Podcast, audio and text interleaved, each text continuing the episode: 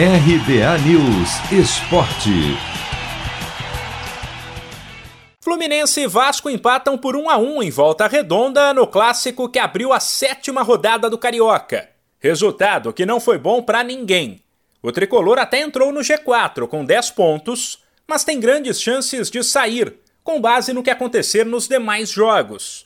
Já o Cruz Maltino, com 7 pontos em oitavo, segue sem conseguir emplacar no estadual e com apenas uma vitória. O clássico teve um primeiro tempo sem graça, a não ser pelo gol de Cano para o Vasco aos 36 minutos, enquanto a segunda etapa foi bastante movimentada. Teve emoção e gol de Fred de cabeça para o Fluminense, logo no começo, após cobrança de escanteio de Nenê. O técnico do Vasco, Marcelo Cabo, apresentou números para dizer que o time dele foi superior e disse que o resultado do clássico foi injusto. Saímos com um resultado que não foi bom para o Vasco. Para minha opinião, um resultado muito injusto pelo que a gente produziu dentro da partida. Fizemos um bom primeiro tempo.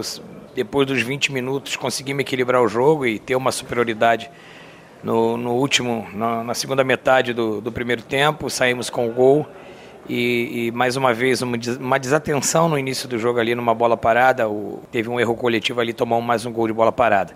É, tivemos seis chances reais de gols contra duas do Vasco, 12 a 8 em finalizações, 5 a 1 em, em chance real de gol e superioridade na posse de bola, 52 contra 48. Todos os números prevalece o Vasco nessa partida. Infelizmente, é a única coisa que, que a gente sai muito chateado com esse empate, porque merecíamos a vitória. Já pelos lados do Fluminense, o técnico Roger Machado admitiu que algumas coisas precisam melhorar. No momento que nós tomamos o gol, talvez nós estivéssemos num, num melhor momento na partida. Uh, porém a gente estava se equivocando e algumas, e algumas tentativas de saídas, de saídas pelo centro do campo né, o Vasco estava fazendo um, uma pressão de no lateral, nos nossos, nos nossos laterais quando a bola chegava e a gente em alguns momentos não conseguia construir, né, devolvendo a bola para o Vasco nos contra-atacar. No final do jogo, o jogo teve uma característica muito parecida com com a, o último jogo que nós tivemos, uh, em que a gente, uh, ao, ao retomar a bola no ataque, não finalizávamos a jogada e sofremos o contra-ataque muitas vezes inferioridade numérica. O que a gente precisa corrigir é eu tenho que buscar o equilíbrio né, defensivo na hora que eu estou atacando. Nesta quarta-feira serão mais três jogos pela sétima rodada do Carioca. 13 e meia da tarde no horário de Brasília o Lanterna Macaé encara o Nova Iguaçu, em Xerém.